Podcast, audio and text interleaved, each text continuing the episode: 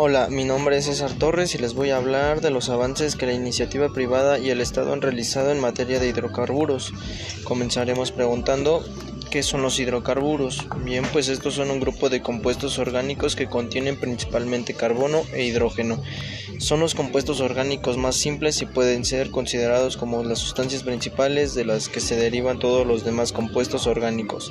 Pueden encontrarse en forma líquida natural, que es petróleo, líquida por condensación, los cuales están clasificados como condensados y líquidos de gas natural, o gaseoso y sólido que este tiene una forma de hielo como son los hidratos de metano. Al hablar sobre hidrocarburos es importante hacer un breve recuento histórico, ya que a finales del siglo XIX esta materia estaba en disputa entre los intereses nacionales y las potencias mundiales debido a que se consideraba de gran importancia para para la industria y la economía en ambos niveles.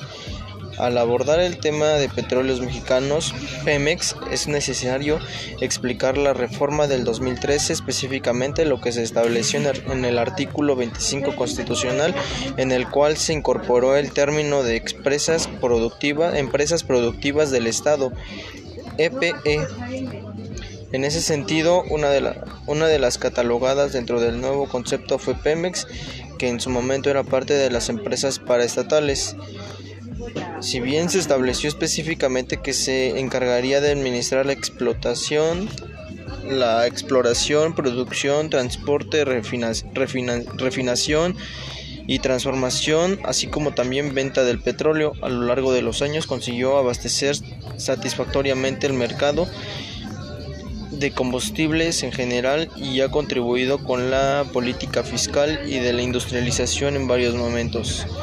El impacto de la reforma energética en Pemex conlleva a la discusión sobre la apertura mercantil y los derechos y obligaciones del Estado en la explotación y aprovechamiento de los hidrocarburos, propiedad de la nación. La reforma agrava la creciente disfuncionalidad estructural, pues no ofrece salida a la concentración extrema del sistema energético, sino que centra en los siguientes aspectos los cuales se enfoca más en las actividades primarias y deja en un segundo plano las de transformación industrial, así como también refuerza el sesgo exportador de crudo e importación de derivados del petróleo, agrava la carga fiscal y la quiebra financiera latente de Pemex, cede al mercado la inserción del sistema energético nacional en la transición energética global. Muchas gracias.